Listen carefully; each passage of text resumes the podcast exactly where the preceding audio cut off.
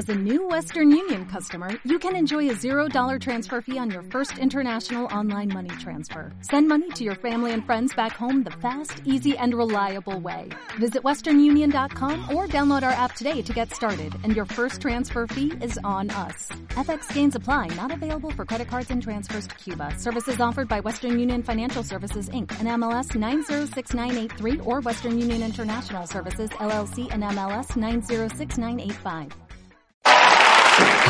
Todos los viernes a las 3 de la tarde, Peter Cano está contigo al otro lado de la red. Un programa de Teiba FM hecho para todos los aficionados al tenis. Estoy loco por el tenis. El número uno de la ATP radiofónica, Peter Cano, te pondrá al día de todo lo que sucede en los grandes torneos, todas las noticias del tenis en Cantabria, España y resto del mundo.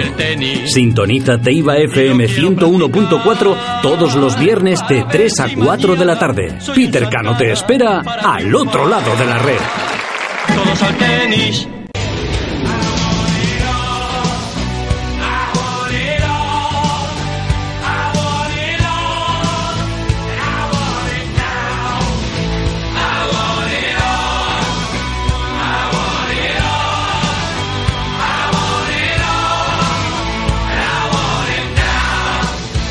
Viernes 14 de junio, un viernes más con todos ustedes. Un placer inimaginable, al menos para mí, y que espero que sea recíproco y que puedan ustedes disfrutar de lo que en el programa de hoy les voy a ofrecer. Lo primero de todo es un hola eh, no way, impresionante, Rafa.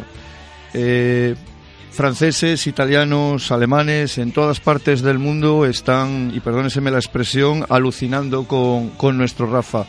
Hoy probablemente no seamos capaces de valorar en su verdadera magnitud lo que este hombre está haciendo en el tenis mundial, ¿no? Seguro, seguro que cuando abandone el deporte y tengamos unos meses de reposo, entonces quizás sí seamos capaces de medir la dimensión de lo que de lo que está realizando. No hay palabras, al menos para mí no las hay, no las hay. Solamente hay un caso previo que fue el de Margaret Court, la australiana, que ganó en 11 ocasiones el, el Open Aussie pero también fue en una época que no se trata de minimizar su valor, ni muchísimo menos, en la que Australia todavía quedaba muy lejos a través de los diferentes medios de comunicación, los aviones te llevaban dos, tres días para llegarte allí y esa es la historia. Repito, solamente había un precedente similar, pero que Rafa lo ha, lo ha vuelto a batir, lo ha superado con, no con creces, porque lo ha superado en una sola ocasión, pero a lo mejor el año que viene nos volvemos a llevar, comillas, otra sorpresa. Bien, luego hablaremos de esto en el programa de hoy, luego hablaremos de Rafa y de Roland Garros, pero en el programa de hoy voy a tener como, como invitado al señor Íñigo Garbisu, eh, antiguo profe del Club Parayas y en la actualidad el capitán designado por la Federación Cántabra de Tenis para acompañar a todos nuestros jugadores a los diferentes campeonatos de España. Vamos a o voy a realizarle una entrevista para que todos ustedes le conozcan de una forma más personal, si así se puede decir, y tengan un mayor conocimiento de su persona. Al otro lado de la red. Bien, tal y como les comentaba al inicio del programa, en la presentación, en su índice, en su guion, Hoy con nosotros va a estar el señor Íñigo Garbisu, es ex técnico del Club Arayas, entre otros muchos sitios, y en la actualidad el capitán de los equipos, perdón, de los equipos, de los jugadores que van a representar a Cantabria en los diferentes campeonatos de España. Este va a ser ya su segunda anualidad en la que lo hace y la verdad es que desde la federación estamos encantados con él y esperemos que podamos contar con su aportación y sus conocimientos durante mucho, mucho más tiempo. Eh, Íñigo, eh, aquí estamos al otro lado de la red. ¿Qué tal todo? ¿Qué tal se presentan los campeonatos de España de este año 2019? Hola, buenos días, ¿qué tal? Buenos días. Eh, bueno, pues bien, eh, ya deseando empezar la temporada y que los chavales puedan empezar a, viajar y recibir su, su premio, que, que, es participar en los campeonatos de España, que empezamos próximamente con los cadetes en primer lugar. Correcto. Eh, para todos aquellos que no te que no te conocen, que más que nada son aquellos que que tienen niños muy pequeñitos, eh, que no estaban cuando tú has estado dentro de la pedagogía de Cantabria. Eh, ¿Cuándo llegaste tú? Vamos a hacer una pequeña introducción. ¿Cuándo llegaste tú aquí a Cantabria? Eh, ¿Por qué? ¿Cómo fue? Bueno, eh, yo eh, yo soy de Bilbao, lo que pasa que empecé empecé mi vinculación con el tenis cántabro en Castrurdiales, está muy cerquita de Bilbao, y empecé dando clases allí y en el año 86 eh, recibí una oferta del Club Parayas y bueno, me trasladé aquí a, a Santander y he estado desempeñando mi trabajo en, en, esa empresa, en el club, que todos sabemos que recientemente, desgraciadamente, ha, ha cerrado sus puertas, pues he estado hasta hace no mucho tiempo eh, en el propio club, desempeñando diferentes funciones y ahora bueno cuando cuando ocurrió este este tema del club para ellas pues desde hace unos años desempeño mi actividad docente dando clases pero ahora estoy fuera de Cantabria. Lo compagino con otras actividades pero fuera de Cantabria principalmente. Bien, lo cual quiere decir que a fecha de hoy no tienes ninguna implicación, ningún compromiso con ningún club y por lo tanto aquellos que pudieran sospechar de algún punto de, de falta de parcialidad queda total y absolutamente desdeñado, no solamente por tu ética personal, que yo te conozco evidentemente y, sé y me consta que, que, así iba a ser, pero aquellos que no te conozcan, pues bueno, no deja de ser un dato más para, para creer en, en esa objetividad que, que, vayas a poder ejercer en estos campeonatos de España. Correcto, así es. Yo eh, cuando recibí la llamada tuya personalmente de la federación para para retomar capitanías de los eh, de los jugadores cántabros, pues la verdad es que me sentí muy agradecido y efectivamente eh, no no di clases ahora en Cantabria, con lo cual no tengo una vinculación especial con ningún club ni ninguna zona de, Cantabria y lo que sí tengo es bueno pues eh, muchas ganas de, de, retomar ese tipo de funciones con chavales pues que están empezando y que bueno les puede venir bien un poquito un poquito de la experiencia que, que yo tengo después de tantos años llevando jugadores por el circuito. Sí, además, pues bueno, quieras que no, todos esos años que, como muy bien acabas de decir, has estado por, por el circuito, eh, cuando ejercías las capitanías del de, Club Parayas, pues evidentemente también te han provisto de una serie de, de amistades o de contactos, llámeselos como quiera, que también facilitan tu labor como capitán de, de estos equipos y a su vez también facilitan la actividad que puedan desarrollar los niños en estos campeonatos de, de España. Sí, toda la, toda la digamos, la, la, logística de los campeonatos nacionales por categorías eh, juveniles, que son los que vamos a empezar próximamente, pues evidentemente me resulta muy familiar y, además incluso a nivel personal me, me, supone un placer retomar el contacto con otros técnicos de otras federaciones territoriales, con las que además colaboramos puntualmente, principalmente, lógicamente, los de la zona norte, ¿no? Federación Riojana, Vasca, todavía mantengo los contactos con ellos, no tanto como, como la propia Federación Cántabra, lógicamente, pero bueno, también es una buena oportunidad de, de seguir en contacto con, con, la gente de siempre. Bien, y bueno, el año pasado ya realizaste la, la labor, este año la vas a volver a, a repetir. Eh, ¿Cómo lo ves? ¿Qué perspectivas crees que, que, puede haber? A ver, ya sabemos que un campeonato de España es algo con mayúsculas, ¿no? Evidentemente pero nuestros jugadores sobra decir que van, es el premio al trabajo de todo un año realizado y me imagino que en algunos de los casos el nivel de esperanza de, de obtener resultados, no digo ya de ganar, pero sí de obtener unos buenos resultados, yo creo que es importante, ¿no, Gañigo? Sí, eh, la verdad es que como bien dices, en primer lugar es un premio para los chavales eh, por todos esos esas jornadas de entrenamiento, esa organización y disciplina que necesitan para compaginar tenis y estudios, que no siempre es fácil. Y luego lo, el, el principal objetivo es que los chavales eh, sean capaces de competir a su máximo nivel. Evidentemente van a aprender en función de que, de que se van a enfrentar a, a, los mejores jugadores del país. Es un nivel muy alto. Además estamos hablando de España, que es una potencia a nivel mundial. Un campeonato de España juegan eh, chavales que algún día, algunos de ellos, pocos, porque es muy complicado, llegarán a ser jugadores profesionales. Entonces, mi gran objetivo, aparte de que disfruten de la experiencia, es que puedan dar lo mejor de sí mismos, porque así saldrán más satisfechos de la pista. Algunos de ellos tienen algo de experiencia saliendo de Cantabria, otros no, y van a tener que intentar superar esos nervios, esa inexperiencia de sus primeros torneos nacionales. Pero en la medida que sean capaces de jugar a su máximo nivel, más allá de que pasen una ronda, dos, tres, lo que sea, van a volver más satisfechos y con más ganas de, de seguir entrenando y disfrutando a tope del tenis, claro. Claro, además es evidente que todos esos, llamémoslos primerizos, y bueno, y los que ya han ido también, los nervios les van, van a estar ahí, porque bueno, los nervios están siempre. Rafa seguro que también los ha tenido el otro día contra Tim, por cierto, espectáculo, partidazo y súper, súper, súper el amigo Nadal. Pero bueno, eh, lo que estábamos diciendo, esa forma de orientar, de tranquilizar a los peques, esa es una de tus eh, funciones, de tus cometidos y repito que ya lo hemos dicho en el pasado y no quiero reiterarme más de lo que ya en mí es habitual, ¿no? Eh, es algo que ya tienes experiencia y que ya has hecho en más de una ocasión y que evidentemente si el niño disfruta, evidentemente el resultado que va a sacar al menos de su juego siempre va a ser mucho mayor.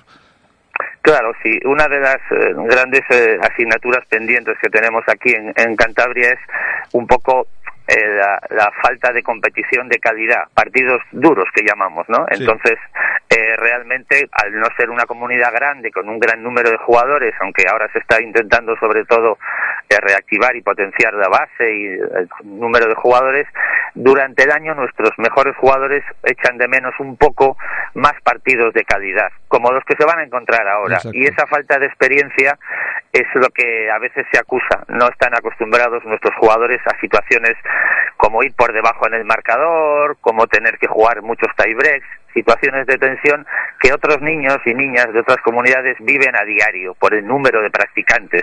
Y esa ventaja sí que la acusamos un poco, pero bueno, al final se trata de intentar explicar a los chavales por eso que, que intenten absorber rápidamente lo que van a ver, porque se aprende mucho dentro y fuera de la pista en un campeonato de España.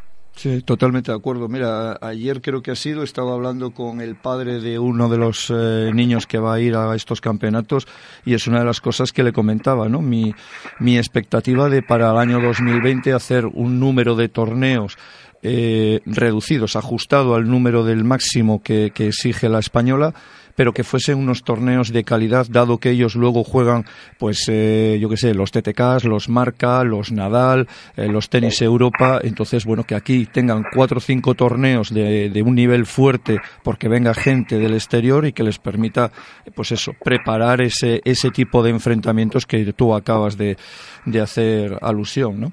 Eh, entonces, Íñigo, bueno, en breve, creo que es el día 24, comienzan los, los cadetes en, en Tarragona. Ahí vas a comenzar a, a, trabajar con ellos. Yo ya he tenido una pequeña reunión individualizada con cada uno de los padres. Les he provisto de la equipación que van a, que van a llevar este año, que por fin vamos a tener una equipación de Federación Cántabra y nos vamos a ir como, como el grupo de Pancho Villa, pero bueno, además creo que ha quedado mona, creo que ha quedado bastante, bastante mona la, sí, la equipación. Sí. Eh, bueno, ¿qué es lo que les dirías tú a los padres que nos están escuchando y que en breve van a delegar, a confiar en la federación y esta, la propia federación en ti? Eh, para, para el acompañamiento, tratamiento de, de sus niños, Íñigo. Bueno, eh, yo el tema de los padres siempre eh, he tenido bastante claro que a pesar de que se habla mucho de, de, su papel y su función, los padres son absolutamente necesarios en este mundillo del tenis. Sin ellos, sin ellos sería imposible que el chaval tire para adelante. O sea, el número de horas y de dinero que invierten de fines de semana sacrificados para que el niño juegue al tenis es impagable. O sea, los padres sin ellos no funcionaría la maquinaria de, del tenis porque no hay otra forma de que los chavales compitan.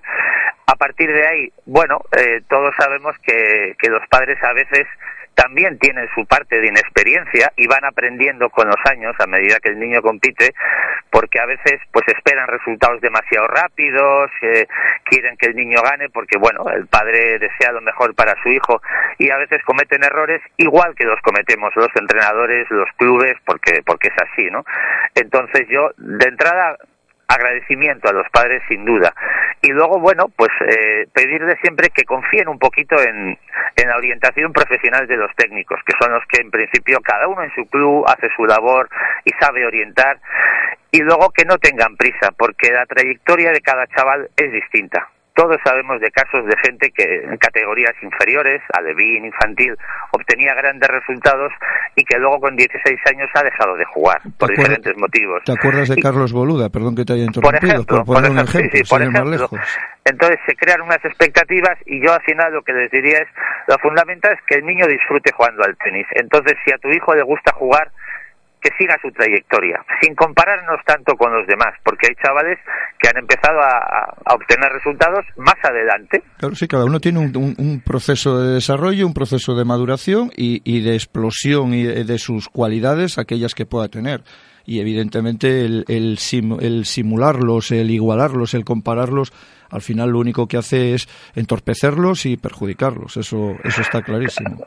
Claro, la intención de los padres siempre es buena, pero lógicamente se mueven en un terreno que, bueno, que, desconocen y van aprendiendo y, ya digo, eh, yo siempre eh, aconsejo que bueno que sigan un poco las orientaciones de sus primeros técnicos que en principio pues también eh, todo el mundo busca lo mejor para los chavales. Así que los padres eh, pues yo siempre agradecerles su apoyo y, y de hecho en estos mm, el año pasado cuando hice otra vez las capitanías con la Federación Cántabra pues pasé grandes ratos en los clubes porque algunos padres lógicamente hoy aprovechan y compaginan sus vacaciones para un campeonato de España pues tomando café y charlando con ellos y, y, hablando un poco de todo esto, porque ellos a veces también es un mundo nuevo para ellos. El nivel del tenis cántabro, pues eh, hay que intentar mejorarlo, pero muchos de ellos no tienen la referencia y cuando salen empiezan a ver el nivel que hay fuera y se quedan sorprendidos. Por eso eh, yo eh, encantado de charlar con ellos, intercambiar opiniones, porque aparte que me gusta es mi trabajo también. Sí, sí.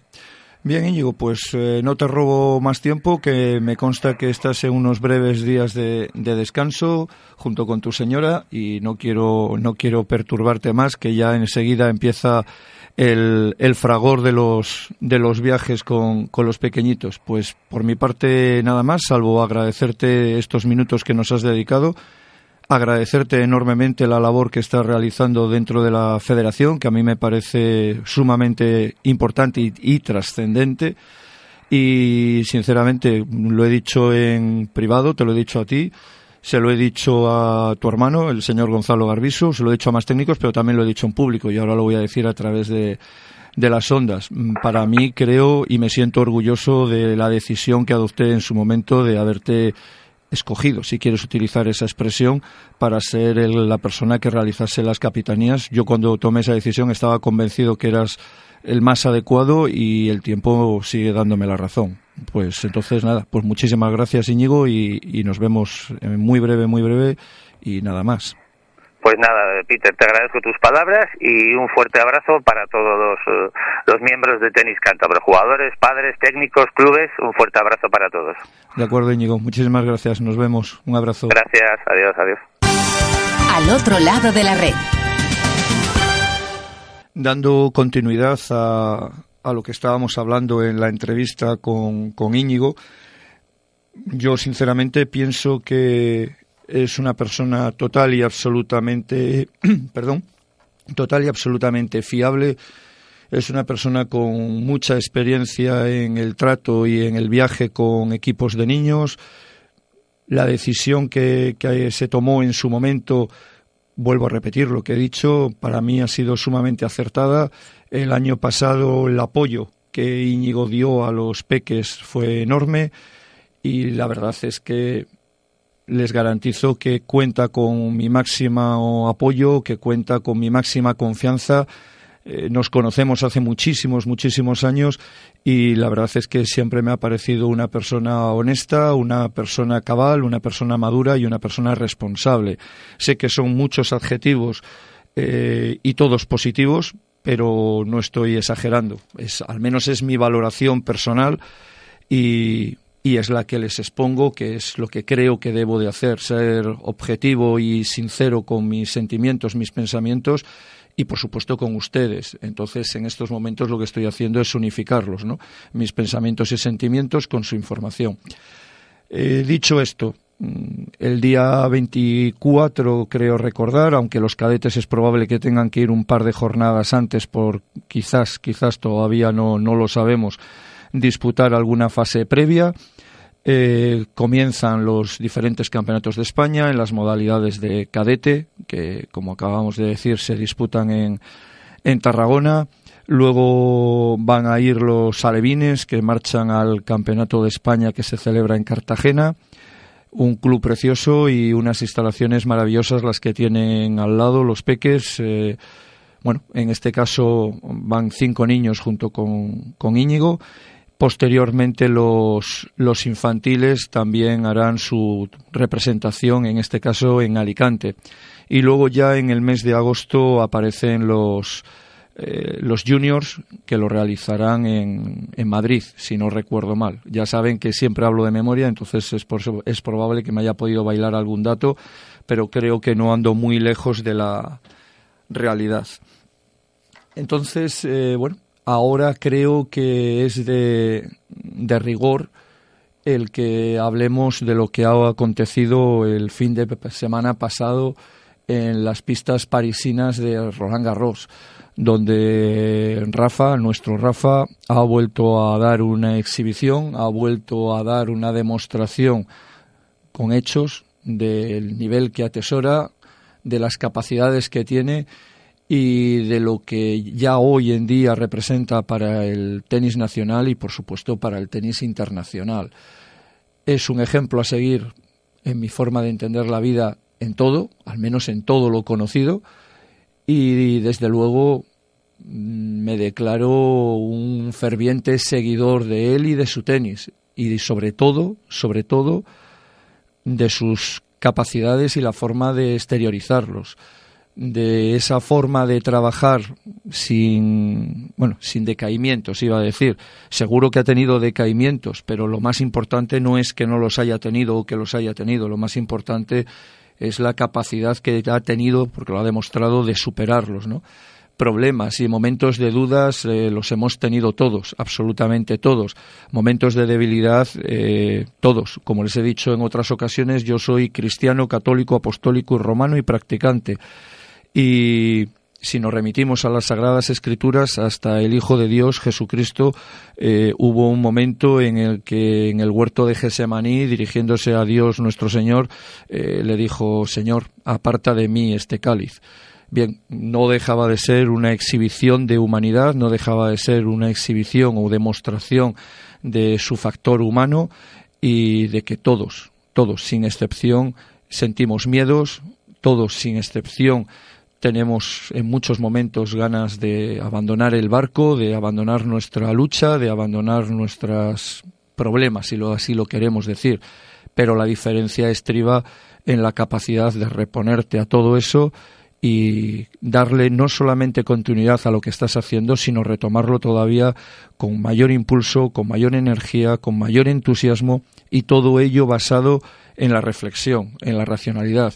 Eh, estas son mis capacidades, estos son mis defectos, las unas las tengo que potenciar, las otras las tengo que maquillar o corregir y el trabajo tengo que empezarle ya. El minuto que pierda es mucho tiempo que estoy perdiendo para corregir mis defectos, repito, y potenciar mis virtudes. Y Rafa es una demostración viviente de, de todo esto que les estoy diciendo.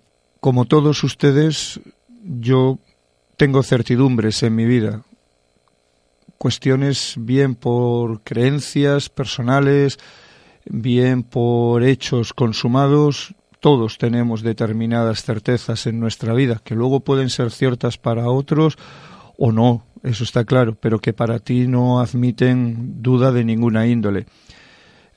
A modo de ejemplo, a mí me consta que en un momento determinado he de fallecer, pues bien, pues igual que tengo esa certidumbre, en los últimos años también he tenido la certidumbre de que Rafa Nadal ganaba Roland Garros. El pasado domingo, una vez más, una vez más y así hasta llegar a 12, Rafa ha vuelto a triunfar, ha vuelto a reinar en, en las pistas parisinas, ¿no? Cada vez está más claro que, bueno, cada vez no, llevamos 12 años de, claridad en los cuales se ve se ve de una forma obvia que el cuadro está formado por 128 jugadores, de los cuales hay 127 que aspiran a estar en la final junto con Rafa. Luchan por ser subcampeones de Roland Garros porque de forma objetiva lo ven obviamente imposible. Intentarlo está claro que lo intentan, trabajarlo está claro que lo trabajan, la ilusión de conseguirlo a través de ese trabajo y de ese esfuerzo es evidente también, pero cuando pisan la central de Roland Garros y llevan transcurridos 5 o 10 minutos de partido, creo que todas las esperanzas, creo que todas las expectativas de cualquier jugador se te vienen abajo, se les vienen abajo. A ellos, a su staff técnico y a aquellos espectadores que por un motivo u otro eh, pensaban que eh, esa vez, en esa ocasión, Rafa iba a fallar o que el otro jugador iba a tener opciones amplias de, de victoria. De hecho, Tim es el único jugador que, que, ha ganado a Rafa en cuatro ocasiones sobre, la, sobre el polvo de ladrillo, sobre el tierra batida. Pero claro, le ha ganado en, en torneos, comillas, de segundo nivel, no segundo nivel, en el sentido de que son Master 1000, que donde hay que firmar para ganarlos, por supuesto, pero no son Grand Slam, no es Roland Garros. Roland Garros se ha convertido ya, no ya solamente en su casa, sino en su dormitorio.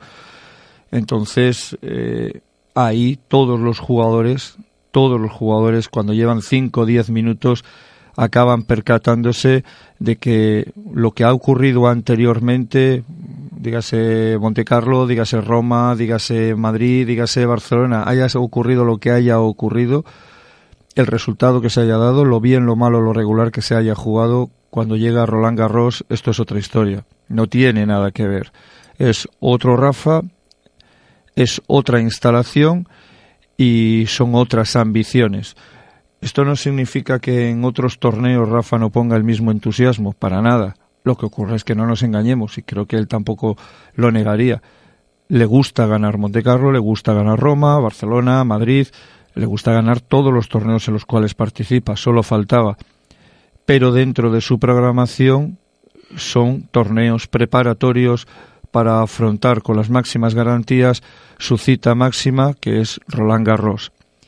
Entonces, el que cualquier jugador haya podido derrotar a Rafa en torneos previos, en la misma superficie, al nivel del mar, todo lo que se quiera, no significa que eso vaya a ser un punto de inflexión para luego cuando se juegue en las pistas parisinas. Absolutamente para nada. Para nada. Y creo que llevamos 12 años viéndolo. Evidentemente hay técnicos, evidentemente hay periodistas, eh, aficionados, que en muchas ocasiones cuando va llegando año tras año, pues los adversarios de Rafa se les va dando una mayor chance, una mayor opción de, de triunfo. Es más, el domingo pasado, cuando Rafa ha derrotado a Tim, hemos podido oír por la televisión comentarios como este año le ha costado más que el año pasado. Bueno, son opiniones subjetivas y por lo tanto sujetas a error. En mi opinión no le ha costado más. Ha necesitado de más tiempo, pero no que le haya costado más. Tim lo ha dado absolutamente todo en el primer set, absolutamente todo. Se ha vaciado total y absolutamente física, mental y crediticiamente hablando. Los puntos han sido salvajes en intensidad, en duración, en calidad. Ha sido, mm, desde luego, una obra de arte el primer set, por parte de ambos jugadores. Pero en el momento en el cual Rafa ha metido esa plus añadido, el resultado ha sido un 6-3 sin grandes complicaciones. Cierto es que todos los juegos eh, tenían una duración extensa, eran amplios, pero bueno, son dos jugadores de altísimo nivel luchando por un torneo que les significa o les da sentido a toda una temporada, está claro que no van a bajar los brazos a los diez minutos, a la media hora, ni a la hora y media tampoco. En el planteamiento de Rafa de su temporada y en el de probablemente Tim, me atrevo a decir que seguro, eh, Roland Garros aparece como una prioridad. Entonces, cuando estás trabajando todo un año por un objetivo, no puedes bajar los brazos cuando llevas una hora, una hora y media, aun cuando esa hora o hora y media eh, los estés pasando eh, fatal, que esté siendo un auténtico calvario. Y evidentemente los primeros seis juegos para Tim fueron un calvario. Consiguió mantenerse ahí. Tim estaba jugando al 110% de sus posibilidades. Estaba jugando de forma como no había jugado hasta ese momento nunca. Pero, y a pesar de ello, Rafa estaba ahí. Rafa estaba 3-3. Eh, eso es lo que hemos hablado en otras ocasiones. Sí, sí, sí, los contrarios están jugando como Los Ángeles, Rafa no lo está haciendo tanto, lo que queramos, pero miramos el resultado, el marcador y cuál es, 3-3. En el momento en que Rafa sube ese pequeño plus, el set se acabó. La historia del primer set eh, tiene esa explicación, ni más allá ni más acá. Fue un duelo de intensidades, fue un duelo de fuerzas, tanto mental como física, como técnica, como estratégica, y evidentemente quedó claro quién era el, el dominador de la situación. No podemos, a ver si es que ahora lo que vamos a pretender también de Rafa en el sentido de esa frase de le costó más, es que ahora tenga que ganar Roland Garros en los set en blanco, 6-0, 6-0. No me extrañaría que alguien por ahí lo, lo acabase pidiendo y además eh, otorgándose esa clarividencia de decir que es que ese tiene que ser su objetivo, ¿no? Ya por rizar el rizo cada vez le vamos exigiendo más y de forma más inhumana. El primer set fue así. El segundo set Tim cambió su estrategia, cambió su planteamiento con respecto al primero, entró a jugar unos puntos más directos, empezó a ser más agresivo porque veía que desde el fondo de la pista con intercambios prolongados, intensos, con ángulos, pesos, eh, etcétera, etcétera, etcétera, era estéril, no le daba para nada, le daba sí para estar ahí, para hacer un grandísimo partido para llevarse ovaciones de vez en cuando, pero no para el objetivo final que era conseguir el resultado de, de, ser el que destronase a Rafa de Roland Garros. Entonces, evidentemente, como también en estas ondas lo hemos dicho, hay que cambiar. Y Tim cambió. Fue más agresivo, empezó a dominar más con su primer servicio, a jugar más paralelos, a cortar más los puntos, coincidió también, y esta no deja de ser otra de las anécdotas, que no es una anécdota, es el tenis. Eh, Rafa estuvo ganando todos sus juegos en blanco hasta que llegó al el duodécimo juego del segundo set, con 6-5 para Tim, manteniendo su saque. Rafa todavía no había perdido un solo punto al saque en el segundo set. No había perdido ni un solo punto en el segundo set con su servicio. Bien, pues llegó el duodécimo y las cosas se complicaron. Y los cinco únicos puntos que perdió con su saque fueron en ese juego, que inclinó la balanza del lado de Tim. Pero creo que el propio Nadal, el propio staff técnico de Rafa, el de Tim y la gente que lo estábamos viendo, veíamos que el partido estaba total y absolutamente controlado. El segundo set de Tim es como el segundo set del otro día de Djokovic. Es el estertor de la muerte. Es eh, doy lo último ya, lo último que me queda y me lo juego a una carta pero es que en Roland Garros una carta te puede servir para un set, pero nunca para ganar tres, porque Roland Garros exige ganar tres. Entonces, son armas estéticas, son armas que bueno, que demuestran que el jugador ha estado ahí, que se ha sobrepuesto, etcétera, etcétera. Pero ya vimos lo que le duró la, la recuperación a Tim escasamente tres minutos, que son los que tardó Rafa en hacerle break en el, en el tercer set y ya dispararse. Y en el cuarto set exactamente lo mismo. Entonces, eso de que esta vez le costó más que el año pasado, sinceramente yo creo que no ha sido así. Ha sido una batalla táctica planteada por Tim desde una perspectiva diferente a la del pasado año.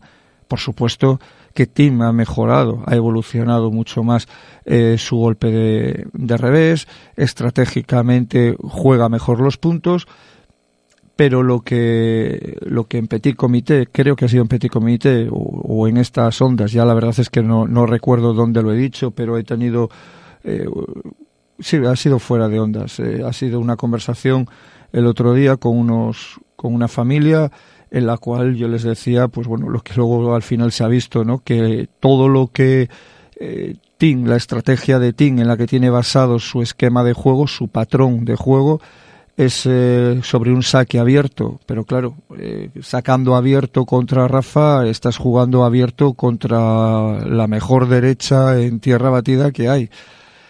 Entonces, la efectividad de ese patrón, mm, ahí se quedó. Ahí se quedó. Te da resultados con, con otros jugadores. Ahí es donde aparece el problema de no tener un plan B, que Tim sí le tenía. Tenía un B y un C. De hecho, ya vimos cómo hubo muchos momentos en los cuales empezó a buscar las T's, que es cuando estuvo haciendo varios aces, y cuando en el segundo set introdujo un acortamiento del desarrollo de los puntos, entró con golpes más planos, reitero lo que acabo de decir hace un instante, con paralelos y basándose mucho en, su primer saque buscando las T's o buscando la T.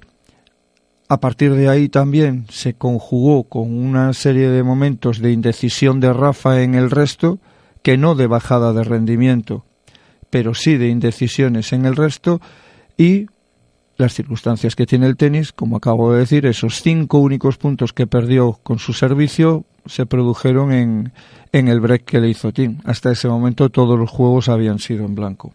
Al otro lado de la red. Si nos centramos en Rafa, lo que el domingo demostró fueron varias cosas. Por supuesto, algo que ya todos damos por sentado y que casi no merece, entre comillas, lo de no merece, eh, explicación alguna. Su trabajo, su esfuerzo, su sacrificio. Eso está ahí y sin ello nada de esto estaría ocurriendo. Pero centrándonos en el aspecto técnico-táctico del partido del domingo, aquellos que lo estuvimos viendo y aquellos que no lo hayan hecho siempre van a poder recurrir a, un vídeo y, poder constatarlo, se darán cuenta desde el plano técnico que Rafa ha introducido dos cuestiones nuevas, dos evoluciones y las cuales le convierten en mucho mejor jugador. Una, con su servicio, no solamente ha ganado en velocidad y en colocación, sino que, lo más importante desde mi forma de entender, ha ganado en estabilidad.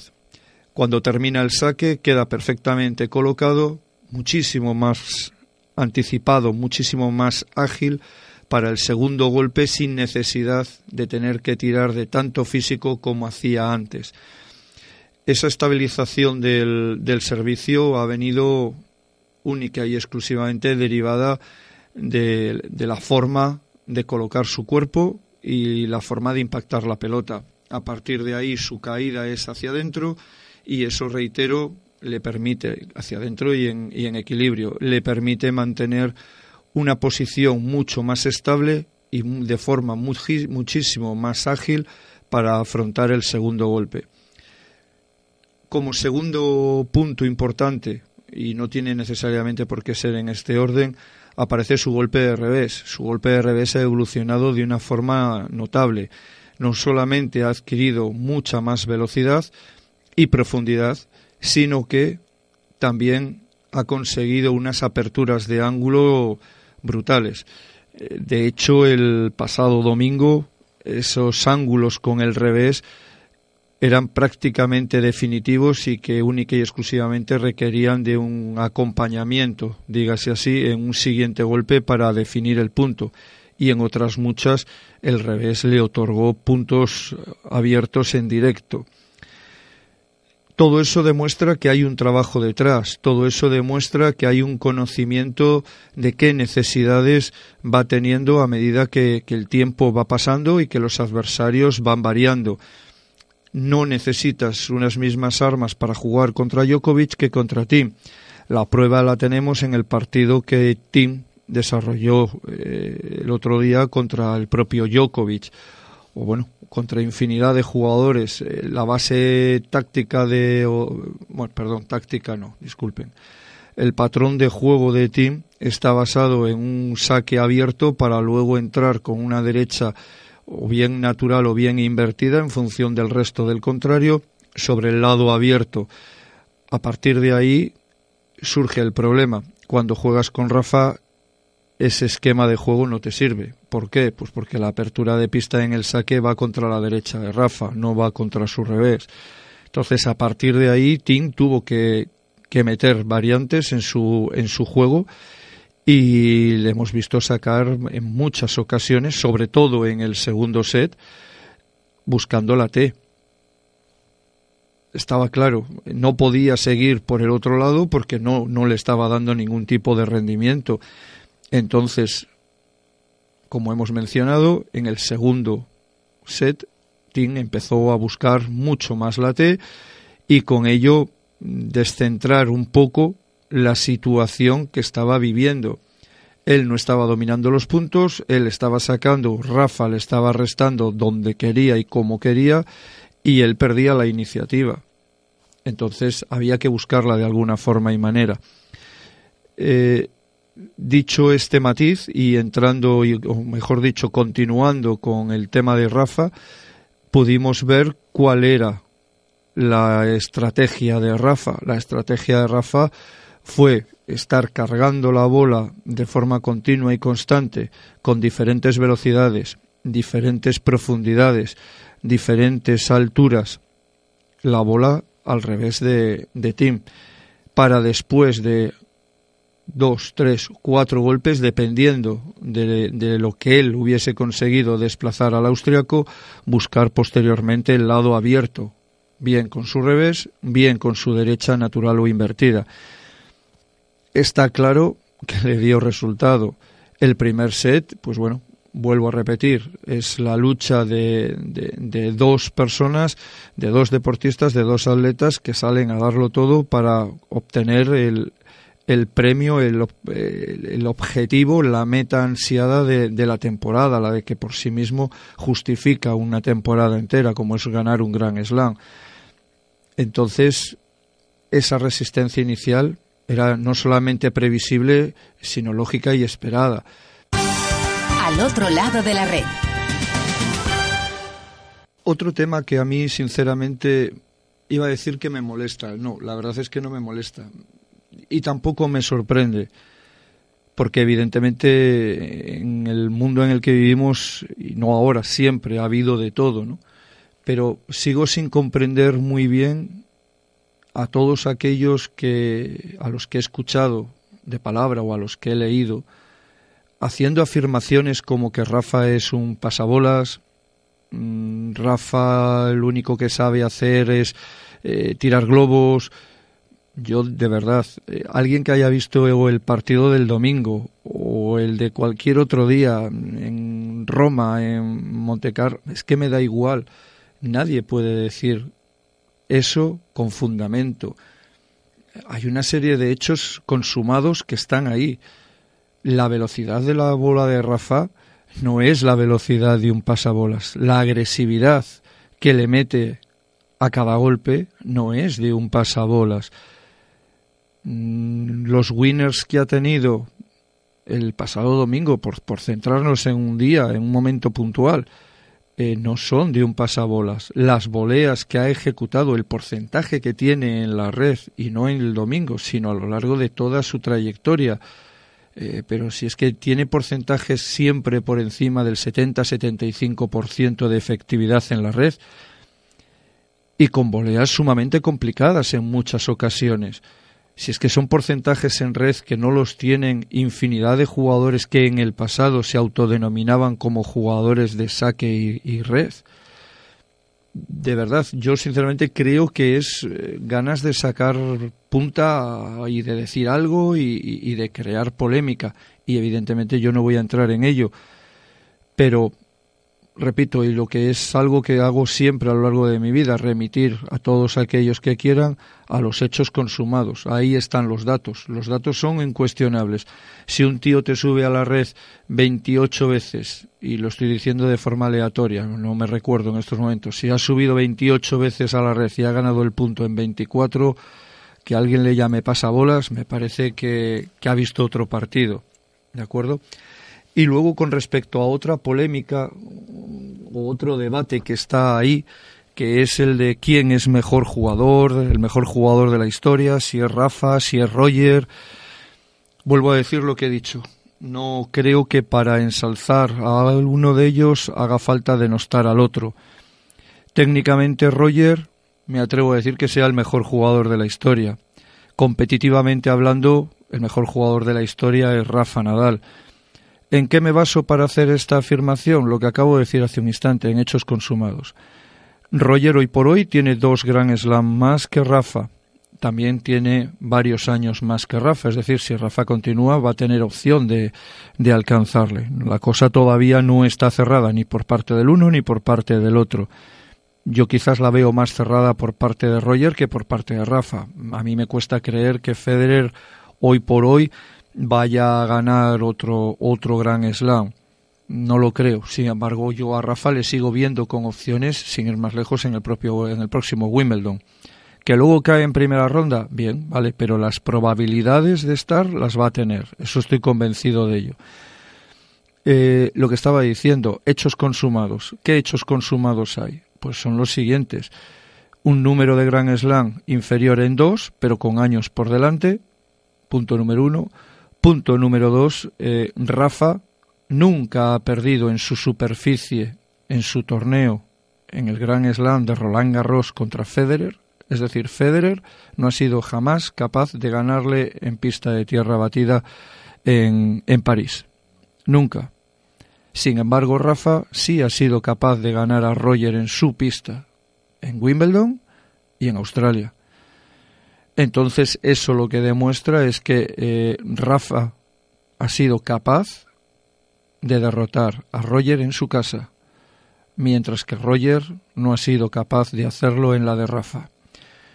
Ese es un punto para mí importante y un punto de inflexión y que es de valorar, pero que es que creo sinceramente que quién es mejor A o B, B o A, es lo de menos. Ambos han aportado muchísimo a este deporte, ambos van a seguir aportándolo, ambos son un ejemplo, cada uno tiene unas características de juego y no hay que entrar más en ello. Y se me olvidaba, y retomando, esta es la costumbre o el problema, mejor dicho, de, de hablar siempre de cabeza y de no tener papeles o tomar pequeñas notas, ¿no? Y como decía mi abuela, el que no tiene cabeza tiene que tener piernas. En este caso, pues bueno, yo tengo que retrotraerme un momento al tema anterior y hablando, por ejemplo, eh, de, la, de si Rafa es un pasabolas o no es un pasabolas, eh, hago una reflexión. En el caso de que lo fuese, que no lo es, repito, porque es más digno de aplauso el que pega una bola a 160 kilómetros por hora que el que la juega a 120 pero con un mayor nivel de efectividad al fin y a la postre en las normas, en las leyes, en el reglamento del tenis, en ningún momento aparece que la bola tenga que ir a una velocidad determinada ni a una altura concreta. Por lo tanto, ¿por qué ha de tener más aplauso o más valor, en mejor dicho, más valor un ace que un passing paralelo? ¿Por qué ha de tener más valor una volea ganadora a los pies de las que por cierto Rafa da infinidad y lo hemos podido constatar este domingo pasado, a una bola con mucho peso sobre el ángulo X de la pista y que genera el error del contrario. Es que no lo entiendo porque ha de tener más valor una cosa que otra. Bien, dicho esto, simplemente y ya para no entrar en más en más detalles darles las gracias por su escucha invitarles al próximo viernes que estaré aquí con todos ustedes encantado como ha sido el el día de hoy. Recordarles lo que les eh, creo que les he comentado. Una vez que llegue que finalice el mes de junio nos tomaremos un descanso radiofónico y más adelante lo retomaremos, allá por septiembre u octubre, me imagino. Nada más. Solo desearles un muy feliz fin de semana y a seguir disfrutando de una persona, de un deportista, de un tenista tan excepcional, tan maravilloso, tan único como es Rafa Nadal. Nada más. Muchísimas gracias y el próximo viernes les espero aquí, al otro lado de la red.